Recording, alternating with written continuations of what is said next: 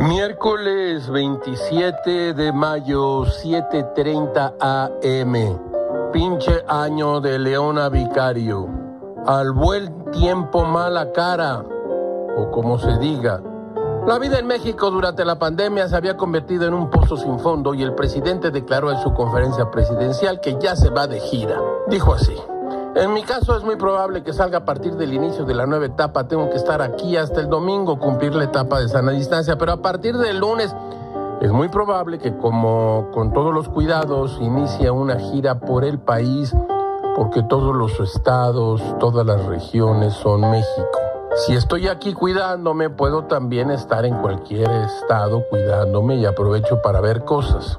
Vamos a detenernos en esto, por favor. A partir de lunes es muy probable que con todos los cuidados inicie una gira por el país porque todos los estados son las regiones de México y México es todas las regiones. O sea, mexicanos, salgan el lunes a las calles con cuidado y vale madre.